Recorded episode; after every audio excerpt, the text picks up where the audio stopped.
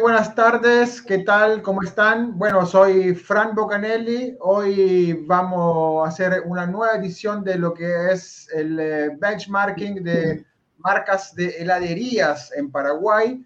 Eh, hoy con algo diferente, estamos en un horario diferente, generalmente estamos de noche a la partir de las 6.30, pero bueno, hoy estamos a ese horario porque, porque bueno, queremos por ahí eh, acompañarle mientras están en su, en su momento libre comiendo o haciendo algo en su oficina o sus casas.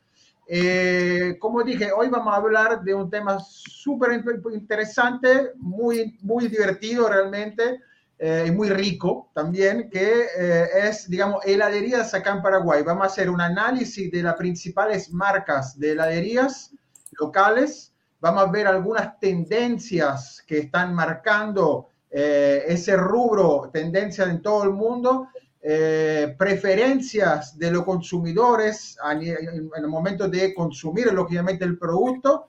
Eh, y aparte de eso, claro, vamos a estar viendo el ranking, o sea, el cuadrante de Matrix de las marcas que lideran actualmente las redes sociales acá en Paraguay. Eh, bueno, me acompañan eh, hoy, como siempre, Aníbal, eh, Dani, bienvenidos, bienvenida. Hola Fran, ¿cómo estás? Hola a todos, gracias por participar nuevamente de esta edición y por, con un tema nuevamente muy interesante. Ya la foto que vi me pareció así muy apetitosa. Hola Ani, ¿cómo estás? Hola chicos, ¿cómo están? ¿Qué tal? Todo bien, todo bien. Qué gracias, gracias. Bueno, por suerte regresaste, Dani, porque la vez anterior no estuviste. Pero le fue muy bien, le fue muy bien. Tuvieron muchísimos espectadores, muchas visualizaciones, así que también buenísimo. Te extrañamos, te extrañamos. Mucho. bueno, eh, si me permiten, vamos ya con, eh, con el tema de la presentación. Eh, bueno, ahí ya está algo que a ver, a mí me pareció ya a partir de ese primer slide ya habría que comentar algo porque me pareció súper, súper simpático y muy original, muy loco realmente, ese, ese, ese tipo, ese formato de helado, eh, que no sé en qué parte del mundo lo hacen, pero bueno, es, eh, digamos que también esa categoría es súper creativa al momento de, de, manipular y presentar el producto de diferentes formas. Eh, y en ese caso yo vi, me gustó esa, esa foto nomás porque habían esa, esa, eso, esas pelotitas que salen del cono que me imagino que se rellenan de helado y al momento que vos comes ese helado como que explotan en la boca y no sé, es una locura. Pero bueno, eh, seguramente voy a tener que hacer 30 vueltas de parque trotando después de comer ese helado. Más o menos. Hay que ver de, quién es esta idea de presentación de helados. no se sabe, no se sabe. Quiero buscar la fuente realmente donde, donde hacen ese tipo de helado.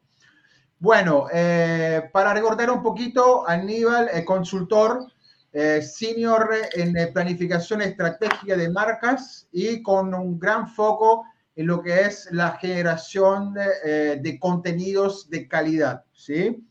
Y por otro lado tenemos a Dani, Daniel Abad, que es consultora senior en eh, social media marketing, en todo lo que es el mundo digital. Eh, durante muchísimos años líder de, de, equipos digitales y especialista en estrategias de conversión. Bueno, bienvenidos y bienvenida otra vez. Gracias. La agenda de hoy vamos a ver lo que es la agenda. Tenemos, eh, primero arrancamos con las tendencias de rubro, ¿por qué? Porque nos parecieron sumamente interesantes. Sinceramente, eh, son tendencias que eh, muchas ya existían, pero se están reforzando, están entrando con mucha más fuerza que a partir de la pandemia, digamos, y ahora también están entrando con mucha fuerza en varios países del mundo. Y son tendencias que, lógicamente, eh, la marca que aplique esa, esa, esa tendencia, esos insights, digamos, eh, puede ser una marca que tenga ganada la preferencia de los consumidores. Eh, porque lógicamente esa tendencia se crean a partir de los, de los, digamos, de lo que quiere el consumidor. Eh, después vamos a ver lo que es alcance potencial y promedio de rubro eh, heladerías acá en Paraguay y estaremos analizando lo que es Instagram hoy. Y después lo que es el cuadrante de Matrix, posicionamiento, crecimiento de las marcas locales y vemos quién es que se lleva el, eh, el digamos, el, el, espacio de líder, ¿verdad? Dentro del cuadrante. Y por último veremos unos casos de éxito eh, muy, muy divertidos, muy lindos eh, sobre lo que es la categoría eh, marcas de helado o heladerías, ¿verdad? Bueno, arranquemos con, vamos adelante. Ah, ah, bueno, antes de arrancar con las tendencias, em, a ver, yo quiero mostrar primero una, una pequeña estadística rápido del consumo de helado eh, en Latinoamérica, ¿verdad? Porque me pareció muy interesante mostrar cuáles son los países que actualmente consumen más helado, ¿verdad? Eh, un dato, eh, pequeño detalle, digamos, que tenemos que decir es, esos datos son del, del año 2016, lastimosamente no conseguimos datos más frescos, más, más recientes, pero más o menos nos muestran, digamos, un, eh, un, panorama de cómo, de cómo consumen, eh, quién consume más helado en América Latina. Eh, voy a agrandar la pantalla al máximo para que se vea bien. Bueno, podemos ver que el primer país, antes de cualquier otro país, el Chile. Chile parece que son grandes consumidores de helado en Chile. Interesante, me entero. Y después sigue con eh, Costa Rica, Uruguay y Brasil, que tienen más o menos mismo consumo y luego, lógicamente, Colombia, Venezuela, eh, Ecuador, Bolivia, Guatemala eh, y otros países. Pero me pareció muy interesante mostrar eso. ¿Por qué? Porque el helado, eh, bueno, algo que marca, digamos, un, un, alimento, digamos, que, que, que, que tiene muchísimos seguidores, muchísimas personas en el mundo que consumen helado. Nunca conocí a alguien que no le guste el helado, realmente en mi vida por lo menos. Entonces, eh, nada, me pareció mostrar, eh, me pareció interesante mostrar esos datos por si, no sé, si hay alguna heladería acá en Paraguay que quiera hacer negocio, bueno, que se vaya a Chile porque hay un montón de, de, hay un montón de personas que consumen regularmente helado. Y aparte, evidentemente, no hay una cuestión directa de relación con el factor clima, porque Eso, ¿verdad? claramente países como Chile, Uruguay son países promedialmente fríos, donde la cantidad de meses fríos o frescos son muchos más que los cálidos, pero ha habido un trabajo muy fuerte de las marcas por desestacionalizar. Eh, por ejemplo, en el, caso, bueno, yo siendo uruguayo lo conocí de cerca ya desde muy joven, de campañas que apuntaban a eso, porque el uruguayo consumía el helado únicamente en verano y hubo campañas muy activas que invirtieron mucha plata justamente para lograr esa desestacionalización. ¿no? Totalmente. Sí, no, no, lo que se hace también, lo que se hizo ya también en Italia, ¿verdad? O sea, hoy en día le claro. te va a pasear en Italia, digamos, o en muchos otros lugares turísticos, la gente consume helado de invierno o de verano en cualquier momento, realmente, ¿verdad? Sí, incluso aquí hay eh, una campaña bien interesante de Amandau que se llama Inverneantes, por ejemplo, ¿no? Que apuntó justamente a eso, a decir, en invierno está buenísimo también eh, consumir helado. Claro. Sí, no, totalmente. Yo por lo menos soy una persona que consume helado eh, cuando, cuando quiero consumirlo, consumo independientemente si del, clima. cuando quieres darte el gusto, independientemente. Claro, si te gusta, te gusta, ¿verdad? Sí. bueno, después de esos datos, vamos a ver, bueno, tendencias. Eh, hay una tendencia que están re locas, pero si están acá, o sea, si la mostramos, quiere decir que están marcando realmente un, eh, digamos, un antes y después en esa categoría de helados. Eh, entonces, como que lo ideal es que las marcas se sumen, en, dependiendo de la posibilidad, a dichas tendencias, ¿verdad? Opciones bajo en calorías. Sí, em, en cuanto a las tendencias de, en el rubro, ¿verdad? Obviamente esta es una tendencia que muchos ya, ya conocemos como consumidores y seguramente también los que están dentro de los equipos de marketing de, la categoría lo saben, ¿verdad? En cuanto a eh, esta, esta, siempre incluir esta información de bajo en calorías. De hecho, que la frase bajo en calorías está en el top comunicaciones de helados de Estados Unidos. Y desde el 2013 el consumo de helado light creció en un 462% anual. Locura, según locura. a lo top, ¿verdad? Entonces, es que también hay toda una tendencia, o sea, obviamente hablamos de un tema de salud definitivamente, pero también una tendencia en cuanto al control de la proporción de las calorías y eh, que esta información, ¿verdad?, esté bien manejada y que en, cuanto a la ingesta del consumidor sea consciente de esto también, ¿verdad? Obviamente también acá hablamos de toda una tendencia en cuanto a, dietas, déficit calórico, por ejemplo, ¿verdad? Que vos quemás más de lo que, de lo que consumís, etcétera, ¿no? Entonces manejar esa info es, es realmente muy interesante y por sobre todo como está en la imagen de ejemplo, que está así como que bastante destacado a nivel comunicacional, ¿verdad? Ahí pueden ver el ejemplo de 74, 83, 80, etcétera, ¿verdad? Em, esta es una tendencia así muy, muy, muy interesante que para los que tienen este tipo de productos está, está buenísimo. Claro, porque el bajo en calorías sí, como, como dicen ustedes, es algo que sí, que es muy recurrente. Ustedes dirán, ah, esto es una tendencia, pero, pero e, el cómo se usa, ¿no? Cómo se revisita el tema y, por ejemplo, en este caso se pone como en primer plano, casi al punto de transformarse en, una submarca, en lugar del sabor tenés el helado 74, el helado 64, el helado 80, y después ves que es de piña, de mango, de frutilla o de lo que sea, ¿no? Hay como que reinventar a veces eh, un, recurso o un atributo intrínseco para transformarlo en algo de verdad muy interesante, con mucho ganas. Sí, cómo comunicarlo, ¿verdad? ¿Cómo sí, lo comunicas? Claro, aparte, bueno, el 462% que eh, en Estados Unidos, eh, pero bueno, esto, em, lógicamente sabemos, eh, Estados Unidos en muchas cosas marca también tendencias en otros países del mundo y, muchas veces lo más probable es que ese mismo crecimiento que hay en Estados Unidos se refleja en otros países, ¿verdad? de la región.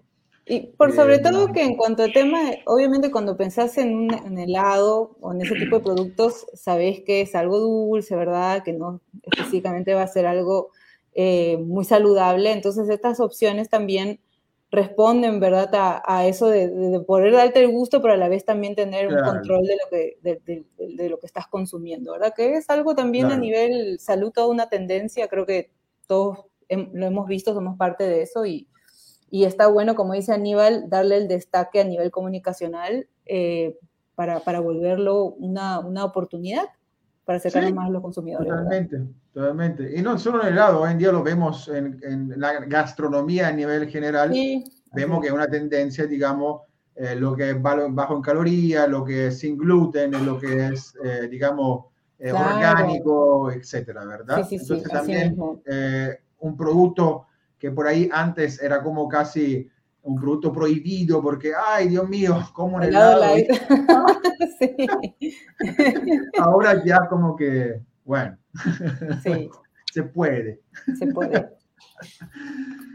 Bueno, entonces, para las marcas de helados acá en Paraguay o en otros países en donde nos están viendo, em, todavía no tienen esas opciones en bajo en caloría, eh, comiencen a ver cómo implementarlas, eh, porque, porque, bueno, es muy importante porque lógicamente esa tendencia es una tendencia que no se va a terminar rápido, pero más bien va a crecer cada vez más, ¿verdad? Sí, sí. Siguiente, eh, bueno, seguimos más o menos en el mismo estilo, pero acá entramos eh, sin ingredientes lácteos. Sí, y acá... Sí, no hablamos de repente tanto, perdón, Ani, Fran, ¿verdad que les interrumpa? Eh, acá no se habla de repente tanto de los intolerantes a la lactosa, sino de repente al público en cuanto a personas que, que, bueno, que son, que son veganas y que ya hablamos más de una ah, filosofía de vida, ¿verdad? De no consumir productos derivados, de derivados animal. Em, entonces, sí, ya es una tendencia que las heladerías sumen dentro de eh, las opciones que tienen de sus productos este tipo, este tipo de, de, productos que son así ingredientes sin, sin lactosa, ¿verdad? Eh, que, bueno, eh, hay sustitutos también, como leche de coco, almendras, avena, etcétera, ¿no? Eso también hemos visto también dentro de, los, de las marcas que vamos a monitorear que ya eh, están implementando a nivel comunicacional. Pero no se trata nomás de tener la opción, sino de también eso hacerlo visible a los consumidores mm. para llegar a ese público, ¿no? Y hacerlo atractivo también, porque generalmente cuando uno daba estas opciones, eh, estaba pensando casi en un producto medicamentoso, ¿verdad? Para intolerantes a la lactosa. Y en verdad hoy, si ustedes van a la góndola de cualquier supermercado, ven que las leches de, coco, las leches de almendras, por ejemplo, tienen unos packs extremadamente atractivos, muy apetitosos también, y, son parte de una oferta que no pasa justamente por ser eh, intolerante a tal o cual cosa, o, o, bueno, o tener tal o cual carencia, ¿verdad?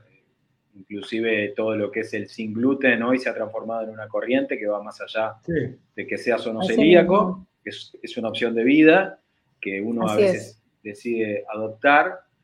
Y después está toda la corriente contra, contra el maltrato animal, que está muy asociado también con la industria láctea y que en muchos países en donde hay un consumidor ya muy evolucionado culturalmente, muy crítico, eh, tiene un espacio muy importante y que pasa por una cuestión de convicciones y no de cuestiones fisiológicas o médicas, por ejemplo. Exactamente, exactamente. Sí, sí, sí, sí, sí, totalmente de acuerdo con eso. Bueno, sin ingredientes lácteos, entonces. Eh, otra tendencia. Después seguimos. Sabores sofisticados. Eh, interesante. Eso ¿De qué se trata, Aníbal? ¿Vos sabés explicar más o menos por qué sabores sofisticados? Más que nada porque el helado, de alguna manera, claro, también necesita tener una, evolución, como tiene una evolución el gusto de la gente. Yo creo que partimos del, frutilla crema de chocolate que todos tomábamos cuando éramos más o menos chicos, a, a, una super variedad de opciones increíbles que van más allá, por supuesto, de, tener simplemente un portfolio ampliado. Creo que es una tendencia generalizada, pero también es una tendencia muy de hoy el buscar sabores complejos que sobre todo tengan mm, algún tipo de raíz o de articulación con los, con los sabores por denominación de origen, vamos a decir. Eh, yo lo vi en otro rubro, recuerdo en, una cadena chiquita que todos conocen, este, que empieza con casa y termina con rica, que tenían unos chocolates, eh, creo que peruanos, justamente, donde incluían un sabor que era con, sal, con granos de sal marina. Eh, y eso mismo eh, se está como empezando de alguna manera a a trasladar a otras categorías que tienen mucho que ver con los chocolates, como son los helados, por ejemplo. Entonces, después, en, los casos, vamos a ver un caso de Uruguay justamente en donde un sabor muy reconocido de un universo que no tiene nada que ver con el helado se asocia a un sabor de edición limitada. Esta tendencia eh, está cada vez más marcada. Sabores que entran y salen por periodos cortos, ¿sí? Eh, las series limitadas y asociadas con sabores de la tierra de alguna manera.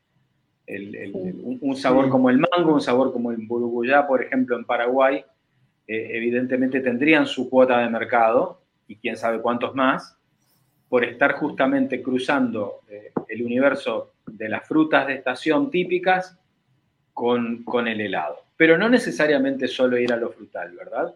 se pueden pensar en cosas aún más curiosas, como el caso de la, de, la sal, ¿verdad? ¿A quién se le ocurriría que, que, por ejemplo, algo necesariamente asociado al universo de lo dulce puede tener granos de sal marina? Sí, de hecho que uno de, tus, de, tus de los del ejemplo, ¿verdad? Que se puso acá, eh, hay uno, por ejemplo, caramelo y sal, sal de maras, por ejemplo, ¿verdad? un caso de eh, Perú, es un caso sí, de Perú. este es un caso de, de Perú.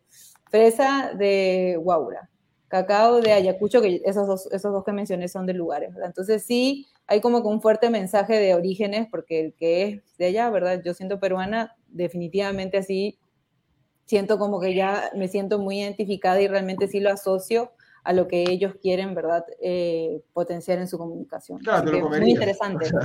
lo sí, probarías, claramente. Sí, definitivamente. También ese sentimiento de, pertenencia. Yo como italiano, eh, yo sé que hay ya heladerías allá en Italia, es más, también en Israel, ya estuve viendo que eh, tienen sabores así tipo de bacon, así, bacon, helado al bacon, tiene sabores de... Eso me parece creo muy de, eh, no me acuerdo muy bien ahora, pero yo vi el bacon, después vi otro tipo de chorizo ahí que estaba ahí adentro. Viste como la papa, la papa frita, ¿verdad? Que antes la papa frita era papa y después comenzaron como que a meter papa al salsa de tomate, papa al bacon, papa al pistacho, papa eso, papa el otro. Y el helado también va por ese mismo camino, cada vez buscar sabores más raros y por ahí, porque bueno, porque el, el consumidor por ahí prueba, ¿verdad? Y por ahí se engancha. Se engancha.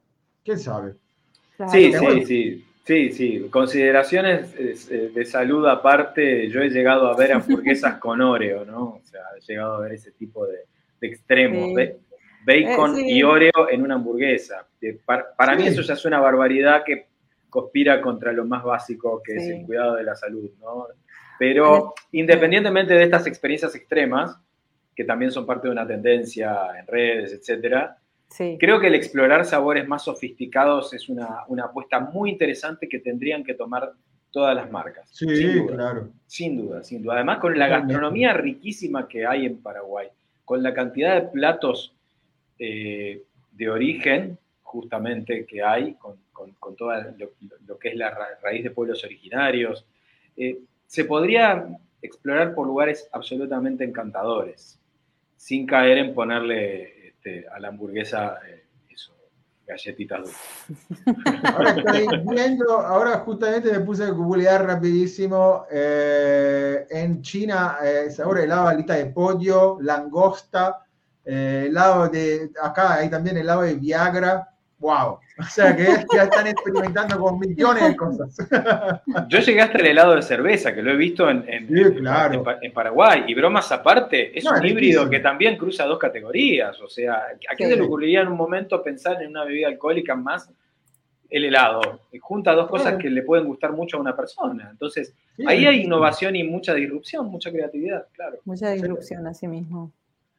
Bueno, entonces, experimentar sabores eh, sofisticados o, bueno, sabores un poquito más locos por ahí que se pueden hacer por una temporada, por un tipo, un tiempo corto. Sí, Claro. Eh, sí. como muchas veces se hace en Halloween, que hacen helados de colores oscuros, etcétera, ¿verdad? Claro. Bueno, acá hay ya cre- creatividad full acá para, para lo que están en el rubro.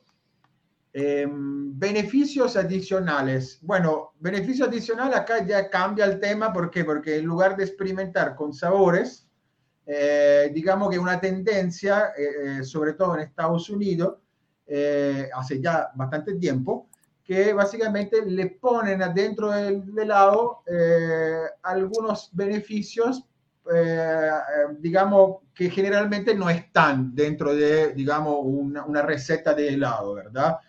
Eh, y, y- eso engancha mucho con el consumidor, ¿por qué? Porque el consumidor, si sabe eh, cuál es el beneficio que, que- que- que- que, digamos, que aportan esos tipos de ingredientes eh, especiales, entre comillas, entonces como que el consumidor está más propenso a, eh, digamos, comprar, consumir ese helado, porque, bueno, porque aparte del sabor, eh, de la experiencia, digamos, del sabor, pero también tiene eh, otro tipo de beneficios.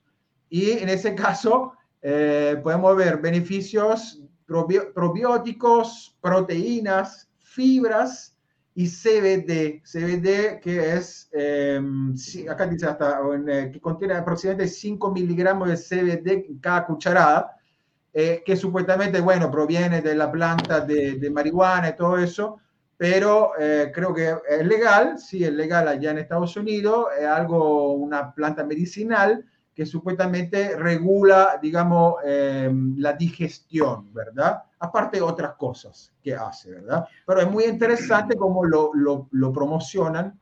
Eh, lo promocionan, ese tipo parece otra cosa, ¿verdad? Pero está bien, está bien, funciona y dice que es una gran tendencia ya en Estados Unidos se vende muchísimo. Claro, pero son los famosos productos funcionales, ¿no? Creo que también es otra, otra, otra tendencia que arranca quizás con una categoría pariente, que son las barritas de cereales, Mm. en donde hay un, Sí. un gran componente de, de- de- Se de- mete adentro todo. de sí. variantes, claro, se le puede aditivar en- de, de buena manera con Sí. todo tipo de productos que son benéficos. Y de alguna manera los helados como que están como acompañando esa tendencia hoy. Sí, tal cual. Exactamente. Eh, bueno, seguimos extra carga. Acá, bueno, antes como que estábamos un poquito en la parte sana del asunto. ahora acá como que parece que estamos entrando en, eh, en el... en el infierno de, la, de las alegrías. ¿Por qué? Porque acá ya vemos extra cargados. O sea, esos son ya, yo por ejemplo vi esa copa de helado y nunca había visto en mi vida personalmente. Extra cargados, o sea, capas, texturas, coberturas y rellenos.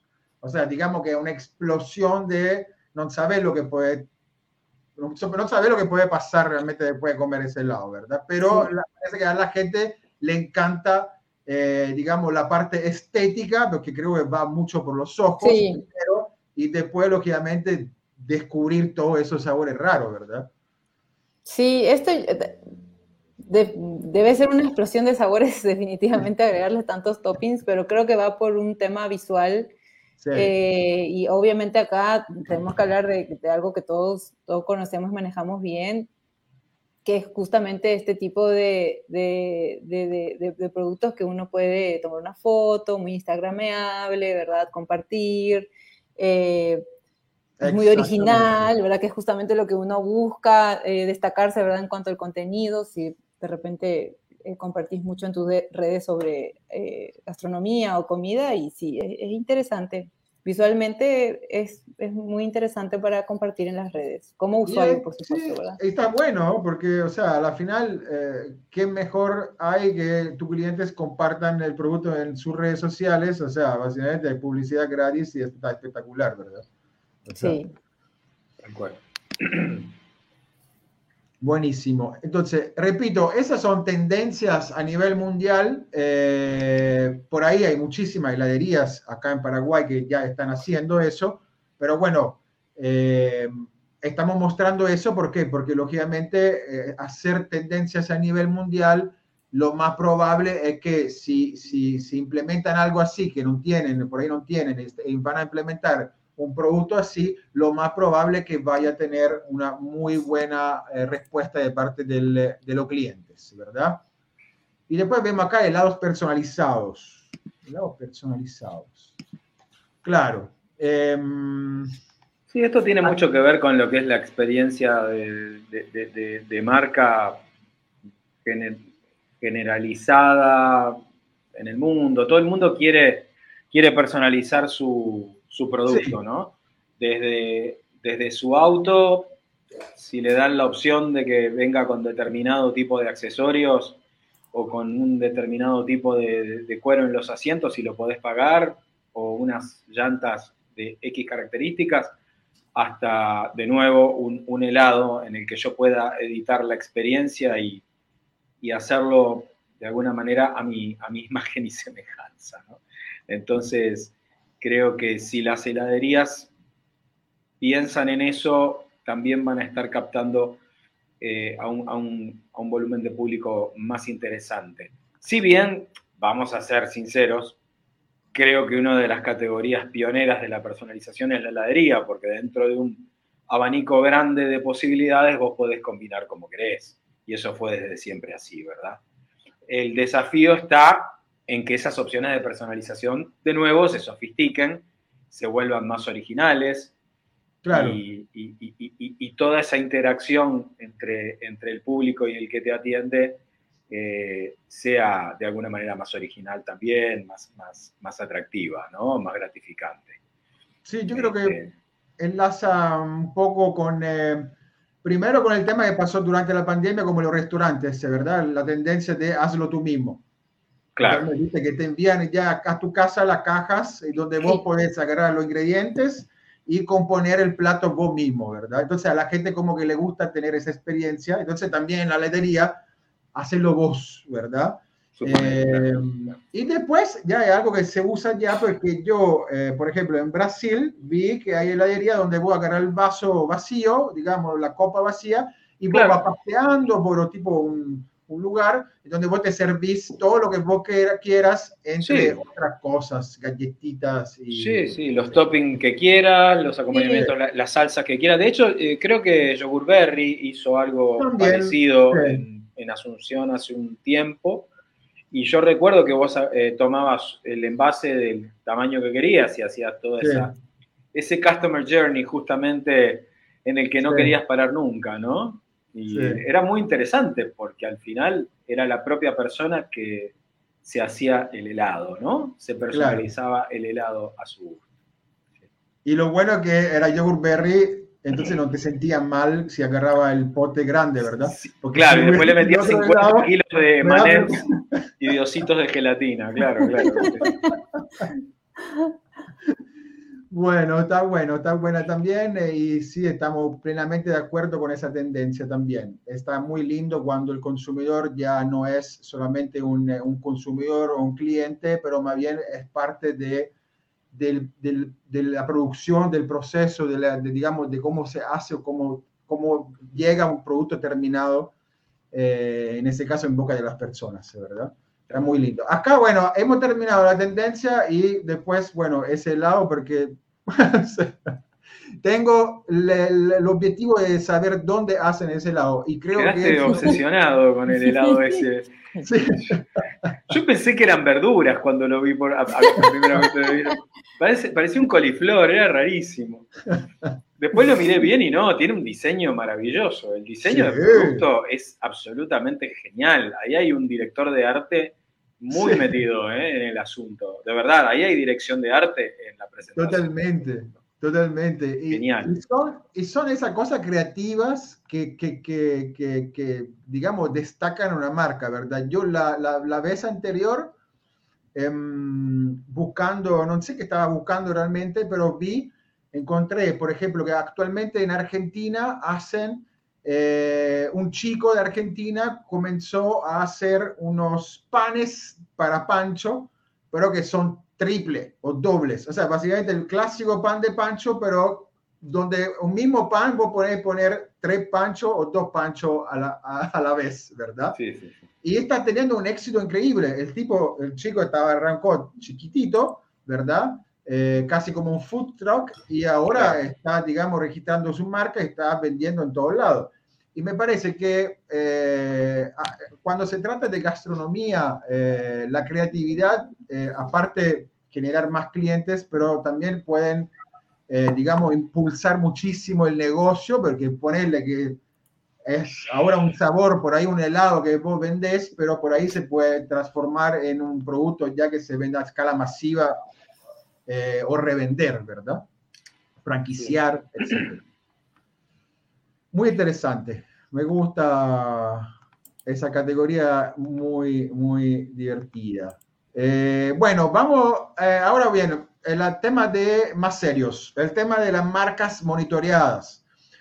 Acuérdense, nosotros eh, con el producto de Matrix en el Latam estamos actualmente monitoreando aproximadamente como 1.200 marcas eh, a nivel local, Paraguay, eh, de diferentes rubros, ¿verdad? Categorías de marcas.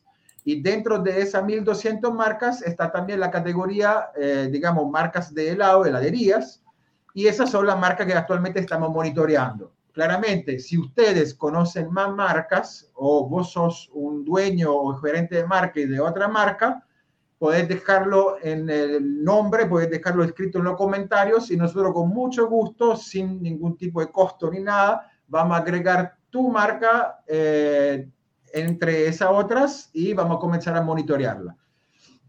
¿Por qué se hace eso? Simplemente porque eh, con eso se pueden desarrollar mejores estrategias de marketing a partir justamente de esa data que estamos mostrando a, continuación.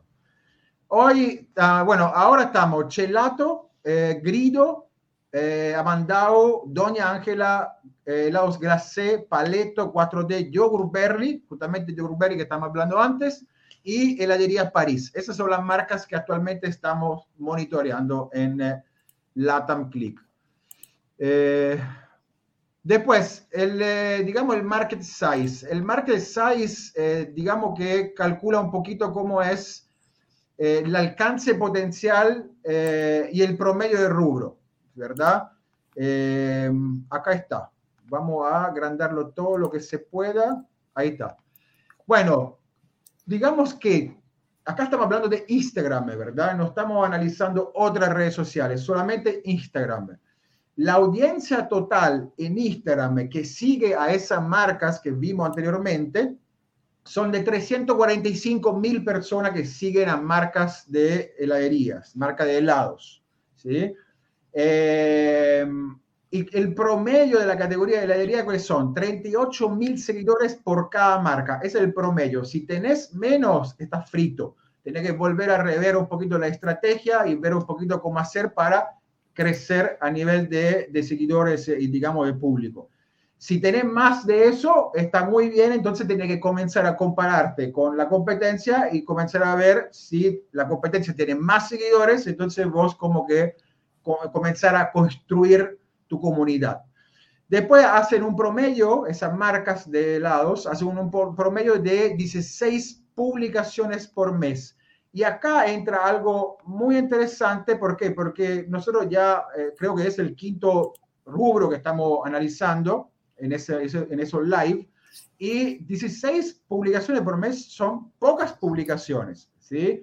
Eh, eso me llamó mucho la atención porque en otros, eh, digamos, en otros rubros vimos hasta 60, 70, 80, 100 publicaciones por mes, pero en ese caso la ledería hacen exclusivamente 16 publicaciones. Y analizando, vimos que eh, no, no están para nada mal, o sea, están haciendo varias eh, marcas, están haciendo muy lindas cosas en redes sociales. Entonces acá entra el tema de cosas. Siempre es recomendable hacer menos, pero mejores publicaciones, que hacer tantas publicaciones, pero que a la final eh, los resultados no son tan deseables, tan positivos, ¿verdad? O, al resultado a nivel visual como al resultado a nivel de número, ¿verdad? Sí. Em, sí, es que de repente todavía algunas marcas eh, piensan, ¿verdad? Que mientras más publicas, más alcance tienes, pero realmente es todo lo contrario. Eh, la, publicación así tiene que ser con un pienso, ¿verdad? Y con una calidad que no es igual a eh, cantidad, ¿no? Y ahí es cuando se logran mejores resultados porque también a nivel estratégico tenés un proceso mejor, ¿verdad? Para la, generación del contenido, para la idea del contenido, eh, para calendarizar también cuáles son los puntos más relevantes que quieres comunicar. Entonces, eh, en este caso sí, menos es más y obviamente en los datos que acabas de mostrar, Fran, ¿verdad? 16 publicaciones que versus otras categorías es, es, es, poco, a comparaciones es poco, es poco contenido, pero sí estuve revisando todas las, las, marcas que se monitorearon y la calidad de los materiales es muy, muy bueno, muy bueno. Es buena, la verdad que sí. Eh, muy bien por eso. Eh, y después, bueno, 5.900 interacciones por mes. A ver, ojo, eh, si ustedes se fijan, la vez anterior analizamos, creo que fue el rubro de farmacias, si no estoy equivocado, y el rubro de farmacias eh, tenían una audiencia muchísimo más amplia, ¿sí? Creo que estaban hacia los 600 mil, eh, una audiencia de 600 mil personas, eh, y hacían muchísimas más cantidades de publicaciones y la interacción era muchísimo más baja. Hoy vemos una audiencia más chica, ¿verdad? una cantidad de publicaciones mucho menor y una interacción muchísimo más alta que cualquier, creo que cualquier otro rubro que estuvimos analizando. Eh, eso, punto número uno, bueno, lógicamente, aparte de lo que es la calidad de las publicaciones, también entra en juego el producto en sí mismo también, creo que tiene algo que ver también el, tipo de producto, la categoría. Eh, y bueno, es, lógico, la estrategia que hay detrás, ¿sí? O sea, acuérdense, siempre lo importante en marketing digital, en marketing, cualquier tipo de marketing, es una buena planificación estratégica eh, con objetivos bien, eh, digamos, fijados y, lógicamente, también un Customer Journey que piense a todo, o sea, piense al consumidor desde que está en su casa hasta que está en celular, con el celular, hasta que llegue a la heladería, ¿verdad?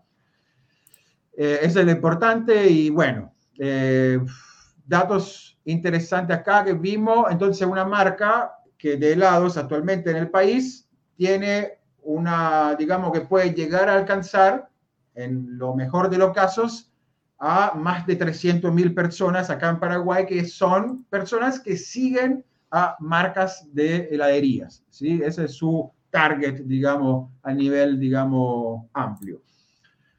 Eh, vamos adelante un poquito y, bueno, cuadrante. Eh, ¿Quién lo explica esa vez? Porque normal, ya son cinco veces que explicamos el cuadrante y por ahí... No, vos, lo explicás más sintético que yo, yo me voy por Dale, hacelo breve que es dos veces bueno. Bueno, vamos a hacerlo, vamos a intentar hacerlo lo más breve posible. Eh, es un cuadrante, se divide en cuatro, lógicamente. Eh, hay cuatro categorías de marcas, ¿verdad? Hay jugadores de nicho, visionarios, aspirantes y líderes. Eh, cada, los jugadores de nicho, por ejemplo, son marcas que están dentro de la categoría, están dentro del rubro, en este caso heladerías, eh, pero digamos que todavía su comunicación no está logrando un crecimiento y un, eh, digamos, una gran o buena participación con el público o sus clientes. ¿Por qué digo eso? Porque las líneas representan desde abajo hacia arriba, representa lo que es el crecimiento de las marcas, en este caso en Instagram y la línea de izquierda a derecha representa lo que es la participación que tiene el público con esa marca. O sea, cuánto, cuánto engagement están logrando esas marcas con su audiencia, ¿sí? que la sigue en Instagram. Después vemos los visionarios, que son marcas que están intentando de hacer cosas, eh, muchas veces la hacen bien, pero todavía no logran ese crecimiento como los aspirantes o los líderes, ¿verdad? Pero sí logran una participación con el público interesante. ¿Por qué? Porque muchas veces los visionarios, las marcas visionarias están más hacia la derecha del cuadrante. Entonces están logrando más engagement con el público, pero no el crecimiento como debería ser. Después tenemos los aspirantes, que los gente son marcas que por ahí ya son consolidadas muchas veces y eh, están creciendo mucho, ¿verdad? No para su crecimiento, pero todavía su estrategia tiene que perfeccionarse un poquito porque eh, no logra, digamos, esa participación que a la final hoy en día en las redes sociales y especialmente en Instagram, eh, digamos que el engagement, la participación con el público, entre público y marca, es uno de los indicadores más importantes que tiene que lograr la marca. Y después tenemos eh, lo que es líderes. Los líderes que son, bueno, ya marcas que no, no significa que son marcas líderes a nivel físico. Ojo, no tiene que ser marcas grandes. Pueden ser marcas grandes, pueden ser marcas chicas, pueden ser cualquiera líder, pero son marcas que están haciendo bien las cosas, que implementaron una estrategia digital bien hecha y que logran crecimiento y al mismo tiempo logran enganchar con su audiencia, enganchar con sus clientes. O sea, un muy buen engagement, enganchar engagement no significa eso, pero está bien la palabra, con su audiencia y logra una buena participación entre público y marca. ¿sí? Más o menos. de, alguna, de alguna manera. Dígame. Son, marcas que logran eh, ubicarse eh, dentro de, de, las conversaciones de la gente, ¿no? Sí. Que es lo más difícil. Hoy día las marcas no pueden liderar ninguna conversación, simplemente tienen que acompañar las conversaciones que ya existen. Y ese es el caso de los líderes versus el, por ejemplo, de los, de los jugadores de nicho que son eh, marcas que en general hacen el famoso más de lo mismo. Todas se mm. parecen a todas, no se diferencian y eso hace que la gente tampoco quiera involucrarse con ellas y mucho menos incluirlas en sus propias charlas. No se destacan no se destacan en nada. Son los extremos, ¿verdad? Está bien. bueno. Bueno, y ahora develar eh, el resultado actual del cuadrante, que no es un ranking, siempre decimos lo mismo, ¿no?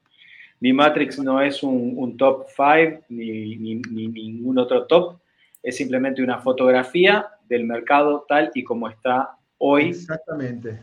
eh, y, puede mutar mucho a partir de las acciones que las marcas emprendan para corregir determinadas acciones o determinadas situaciones y que les faciliten el situarse en una posición de mayor privilegio, de mayor ventaja que la que están hoy. Sí, acá vemos, acuérdense, de abajo hacia arriba, crecimiento, de izquierda hacia la derecha, participación, eh, enganche con el público. Em, eh, los números que están ahí al lado, el 3.000, 2.000, 1.000 y el 20.000, 10.000, eso representan, digamos, el crecimiento, en ese caso 3.000, el máximo, eh, y el 20.000 es la participación, la cantidad de gente que participa con, eh, con la marca. Y ojo, esos datos son del último mes. eso es muy importante. no, no, no, no o sea, esos datos, si nosotros agarramos esos datos y lo analizamos dentro de 15 días, puede ser que vayan a cambiar, ¿sí? Ojo. Eh, son del último mes en Instagram y bueno, y se destaca Paleto, parece que está ahí, está haciendo algo, algo esa marca está haciendo actualmente, está haciendo una táctica, una, una campaña, eh, pero está funcionando bien porque está teniendo crecimiento y está teniendo también al mismo tiempo participación de sus clientes, del público en general. Em, sí, vi que estaban haciendo un, estaban haciendo algunas, algunos, algunos concursos, unos sorteos, Y eso realmente sí genera eh, muchísima participación. Eh, tienen como 8.000 comentarios y 3.000 me gusta, ¿no?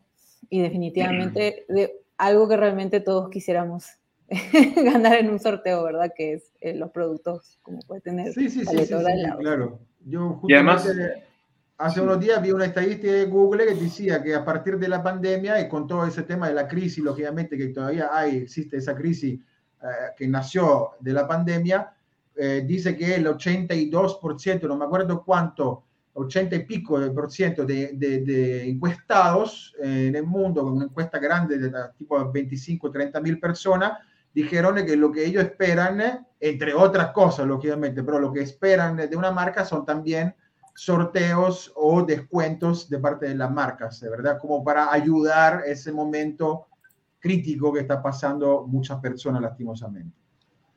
Eh, y funcionan, funcionan. Los sorteos, heladería Mandao, eh, bueno, una de las marcas más grandes acá, está París también, 4D. Eh, yo estuve viendo el, el cuadrante meses, otros meses anteriores, y siempre, digamos, son esas tres marcas que están eh, compitiendo entre ellas. También está Grido, que creo que es una franquicia uruguaya, que está acá Argentina. Argentina, perdón, Argentina. Y bueno, es el cuadrante. Eh, felicidades, eh, Paleto, por, por, el trabajo. Felicidades a Mandao por el crecimiento que están obteniendo. Y felicidades París y 4D por estar ahí. fuerza con eso optimicen todo el tiempo la estrategia, eh, porque esa es la clave para, lógicamente, ser líderes en el mercado. Tiene una comunidad muy activa también, a diferencia de los otros cuadrantes que vimos. Acá, por ejemplo, tenemos un paleto que se acerca al 20.000 de participación en un mes, que es muchísimo. París, que supera los 10.000, 4D y heladería Mandau, que está cerca de los 10.000, que es bastante a nivel participación, sobre todo teniendo en cuenta que si bien hay objetivos que con pauta que te ayudan a promover la participación, por sobre todo pasa por lo orgánico, ¿no? Entonces ahí hablamos también de comunidad, comunidades bastante interesadas en hablar con, con las marcas a través de, bueno, todos los indicadores que sabemos que tiene el engagement. Y Dani, dijiste la palabra mágica, ¿por qué? Porque yo me había olvidado completamente. Siempre me olvido de esa palabrita mágica y que es muy importante. Esos datos, aparte de ser del último 30 días de Instagram y todo lo que quieran, pero esos datos son eh, datos orgánicos, ¿sí? Acá nosotros no podemos y ni siquiera queremos medir lo que es, eh, eh, digamos, resultados a través de la pauta, de la compra de espacios publicitarios. Nosotros acá lo que medimos es el rendimiento de las marcas de forma orgánica, o sea, la gente comenta, comparte, hace share, etcétera, de manera orgánica. ¿sí? Entonces, cuando las marcas logran estar en el, en el liderazgo acá, significa en todo sentido que están haciendo un trabajo espectacular porque Tal cual. están claro. eh, invirtiendo en pauta, por lo menos en ese Tal caso. cual, ¿verdad? tal cual. Obviamente, Está claro que invertir en pauta, pero en Sí. ese caso es orgánico. Sí, sí. Buenísimo. Bueno, em, vamos adelante, ¿le parece? Sí, sí, sí. Sí, avancemos. Dale. Casos, llegamos a los casos caso de estudio. Acá eh, mi querido Aníbal eh, seleccionó una serie de, de campañas eh, de, de, digamos, del rubro, de la categoría, que están buenísimas. Y bueno, vamos eh, comentándola y viéndola cada una, ¿sí? Son casos muy Sí. buenos porque inspiran mucho y generan muchas ideas que se pueden implementar, etcétera. Y sobre todo muestran, muestran cómo, cómo se maneja adecuadamente una marca cuando la comunicación acompaña a un producto que ya de por sí es un producto querido y adoptado por la gente, ¿no? Creo que este caso es un caso como casi de manual en el que se toma una, de alguna manera, una, una, una cuestión que ya es un activo para la marca, eh, de toda la vida, que es el Día del Helado Gratis, que es una genialidad que, que, planteó, que planteó la marca hace, entiendo, un montón de años, y que estas comunicaciones de alguna forma lo revisitaron y lo adoptaron a los códigos de hoy, de la generación de hoy y de las redes sociales también, pero sin perder esa raíz absolutamente popular que tiene la propuesta, que es le doy un helado gratis a todo el mundo, que es un acontecimiento de masas que está en la agenda del país eh, cada año. Entonces, bueno, simplemente es verlo, es verlo y deleitarse con el lenguaje, con cómo se puede hacer comunicación eh, de alto impacto con bajo costo y bueno, disfrutarlo. Es el otro, este no, el de los perros.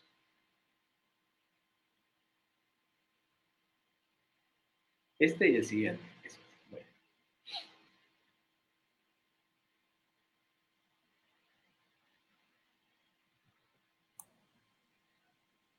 No tiene sonido.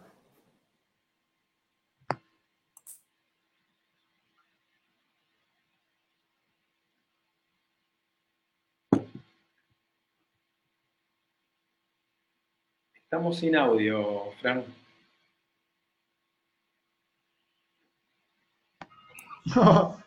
Está sin audio. Fran, se fue sin audio. Estas cosas, estas cosas pasan porque estamos en vivo. Sí. ¡Qué loco! Invitarla a todos los perros. Sí, a todos. Hasta el que no te cae bien. Ah, estaba sin audio. Sin audio. Sí. Tienes Ay, que, yo estaba tú- escuchando el audio, pero no salía fuera el audio. lo que tienes que hacer Sí, es yo- no, no mutear, Qué no mutear tu. No, no mutear Esperen tu un ratito que audio. voy a aquí, ahí ya creo que solucioné ya. A Yo ver. veía que te reías solo y no entendía qué pasaba. claro, yo mismo solo estaba ¿Qué mirando. le pasa a este? En nuestro país hace tanto calor que en la calle puedes cocinar un huevo, una tortilla, una empanada al horno, cuatro quesos y un creme brûlée. Y no, nosotros tampoco sabemos lo que es un creme brûlée. Hace tanto calor que el hielo no se derrite. ¡Explota! Y el agua pasa de estado líquido al gaseoso, en lo que te tarda decir ¡Qué loco! Porque salir a la calle es estar loco, como un caballo o una cabra. Como nosotros, que de tanta locura creamos el día del helado. Un día en el que el helado se regala. ¡Qué loco! Invitarla a todos los perros. Sí, a todos. Hasta el que no te cae bien. Ese día nada va a tener sentido. Un arcoíris de helado. Y aún con el sol encima vas a quedar tan fresco como un pingüino. Y un oso polar en Alaska. Y vamos a regalar helado todo el año. Si un reno sale volando, baja nuestra aplicación y hace volar al reno para llevar al premio mayor. Vas a tener tanto helado como para hacer una casa, un auto, un vestido o comerlo. Lo primero que se te ocurra. Amandao. ¡Qué loco!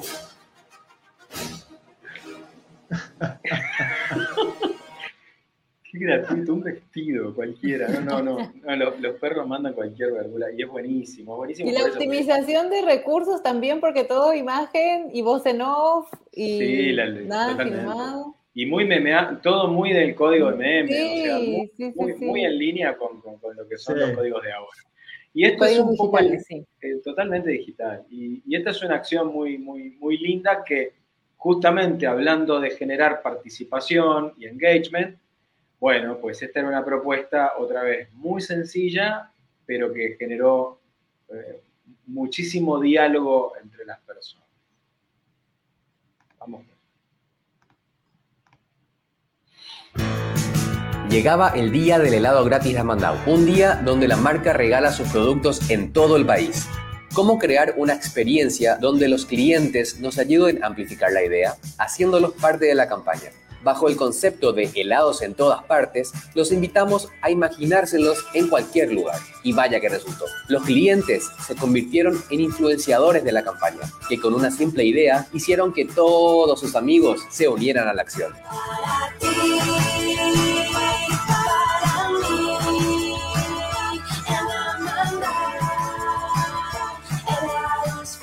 Por supuesto, un ganador se llevó un kit de helados que le va a saciar el antojo hasta fin de año. Esperamos.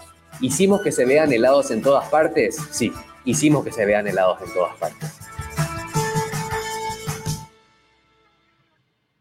Está lindo. Precioso, precioso, sencillísimo además. Sí, sencillísimo, lindo. Bonito, eh, atractivo visualmente. No, para mí un, un, golazo. Y de nuevo con poquito, ¿verdad?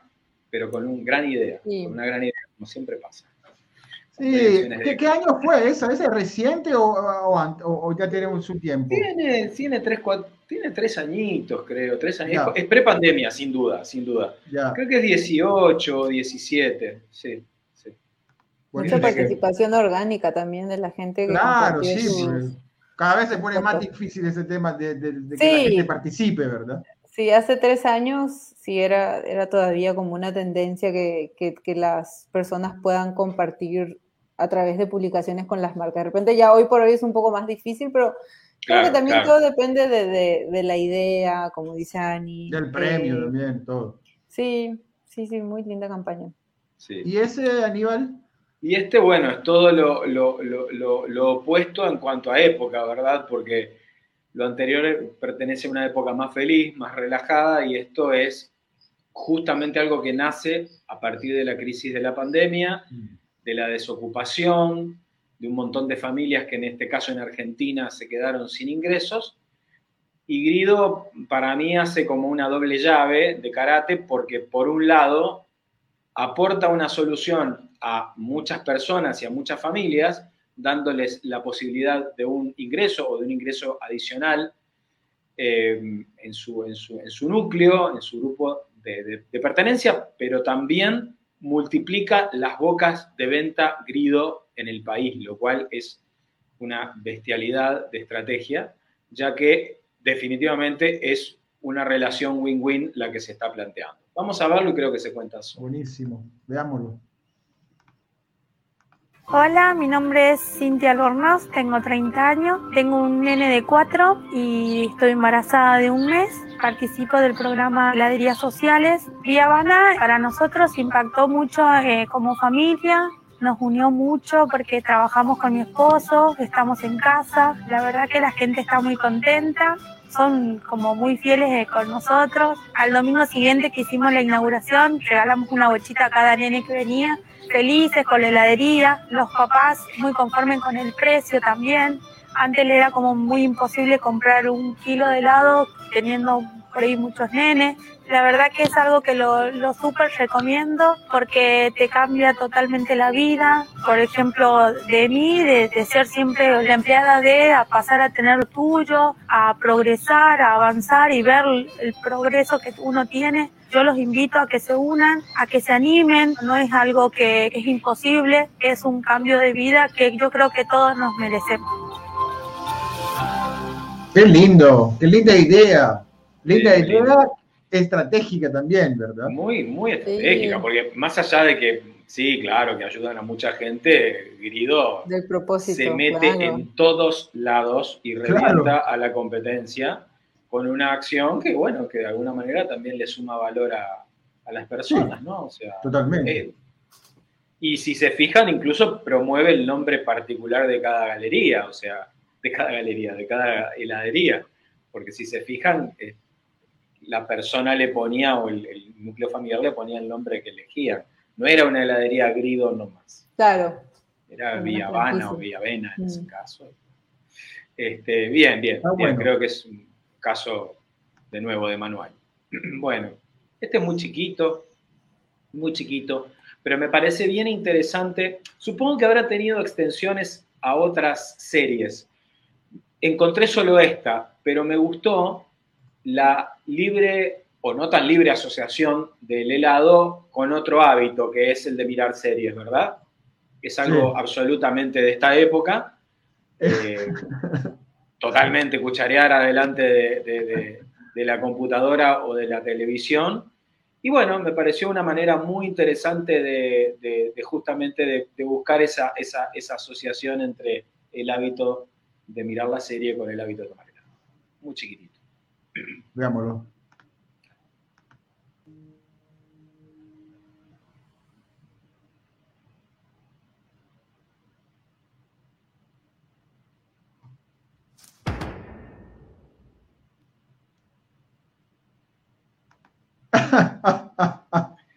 Sí, salió con delay, pero bueno, está bueno. No necesita explicarse ese golpeteo, ¿no? A, qué se asocia y, bueno, cuando está en sincro queda más bueno, pero se entendió igual, ¿no? Muy simple, pero, pero claro, todo el mundo entiende. La asociación con House of Cards, ¿verdad? Y, y, todo lo demás. Yo supongo que habría con cada una de las series del momento pero encontré solamente, solamente esta, ¿no? Pero está bien interesante, bien interesante. Y creo que tenemos dos casos más, o uno más, no me acuerdo. Este es un, sí, son dos. Este tiene que ver mucho con una de las tendencias de las que hablábamos, que es el asociarnos con un sabor más sofisticado, más adulto también, y, y con la denominación de origen, ¿no? Con Aprole es Cooperativa Nacional de Productores de Leche. En la escuela nos enseñaban eso en Uruguay, casi de memoria, y es así como la marca más querida de ah. lácteos eh, del país. Y se ha caracterizado con Aprole, creo que en los últimos 20 años por lo menos, en hacer sabores de edición limitada por tiempos muy cortos aprovechando todo tipo de eventos, desde un partido de la selección uruguaya a la noche de la nostalgia, que tendría su equivalente acá en Paraguay como la noche del retrovisor, hasta esto que está asociado con un sabor de origen que es el tanat. ¿Qué es el tanat? Es la cepa de origen uruguaya. ¿Mm? Como puede ser en otros casos el, el Pinot o el Syrah o el Chardonnay, en, el, caso de Uruguay es el Tanat, y aquí se trae desde el universo de los vinos un sabor que se cruza con el del helado. Por eso el mar... creo que sí. eso, eso, eso dice mi mamá. Eh, y bueno, y este es el Esta es la tierra del Tanat, donde solo se selecciona cuidadosamente lo mejor de la cosecha en busca del aroma, la textura y su característico perfecto equilibrio de acidez y fruta, esperando pacientemente el reposo exacto para lograr un perfecto nuevo sabor de helados con Aprole, edición especial crema Altanat. Magnífico. Yo pensé que le iba a dar un mordisco, pero no. No, no, no, se quedó ahí. Pues. es más fino. Pero bueno, lo que hablábamos, ¿no? Un, día le pones un sabor a mango, otro día le pones sal marina y otro día le pones un tanato. Es decir, del universo de los sabores podemos eh, buscar en muchísimos espacios y territorios a veces impensados, ¿no? Y ahí es donde también puede haber mucha innovación. Y bueno, es una tendencia mundial que, hay que aprovechar. Tal cual. Sí, porque yo creo que además el helado es de, esos productos o de esas categorías en donde verdaderamente a partir de, del producto mismo se puede generar un, poderoso storytelling. Es decir, cada, cada cosa, cada ingrediente, cada, cada modificación que le hagas a la experiencia de consumo, eh, es una buena historia para contar. Cosa que en otras categorías es más difícil, ¿verdad? Porque imagínense innovar en un rubro como, qué sé yo, la, telefonía no es tan sencillo, ¿verdad? Ni hablemos de un producto farmacéutico.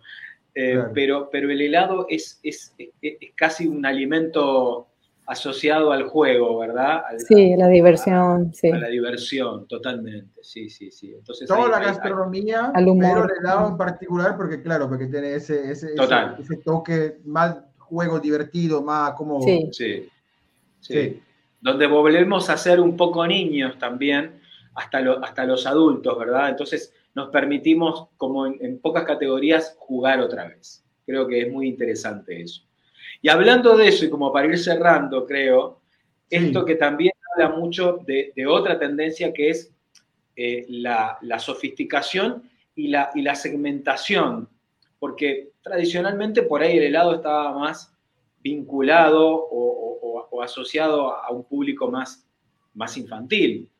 Y por ejemplo, el caso de Halo Top apuesta a lo contrario y genera un posicionamiento claramente dirigido al universo de los adultos.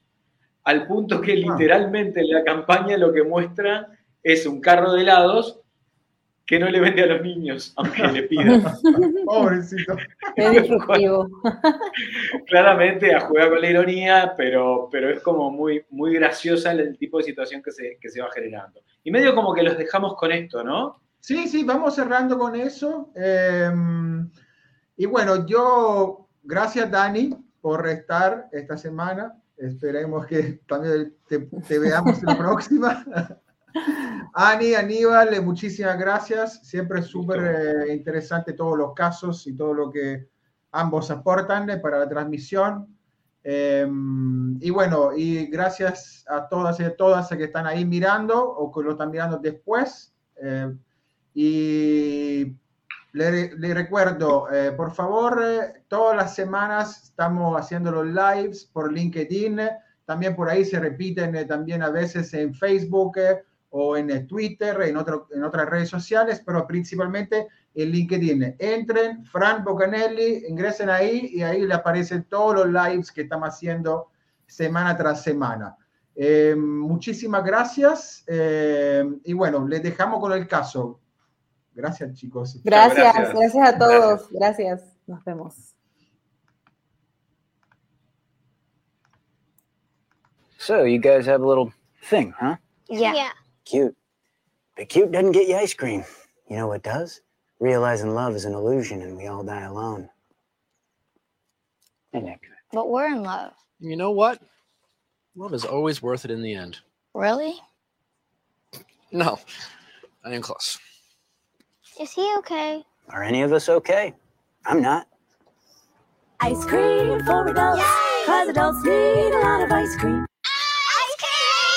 Ice cream! So what did you all do to deserve ice cream today? I made this. Hmm. You know what Donnie made? Not enough to cover his mortgage. What's a mortgage? It's like waterboarding, only you do it yourself. I just had my sixth birthday. Happy birthday. One year closer to the inevitable. Every day we die a little bit more. All right, that's the lesson today. Now get out of here. Ice cream for adults, because adults need a lot of ice cream. Can I have some ice cream? You know why Stanley over there deserves ice cream and you don't? Um, because he's having a bad day?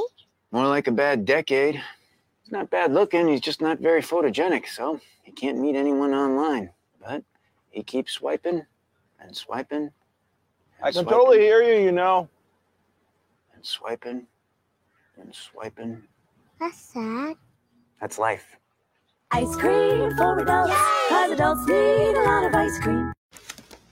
So, you think you earned yourself a little treat today, huh, kid? I did my homework. You know what your mommy did today? Actual work at a job she can't stand. My mom's trying to make partner. Partner? Yeah, at an ethically questionable insurance company. Okie dokie, looks like we're on the same page. Here, why don't you skip this over to your mom? She looks like she needs it more than you. Go on. Ice cream for adults, cause adults need a lot of ice cream.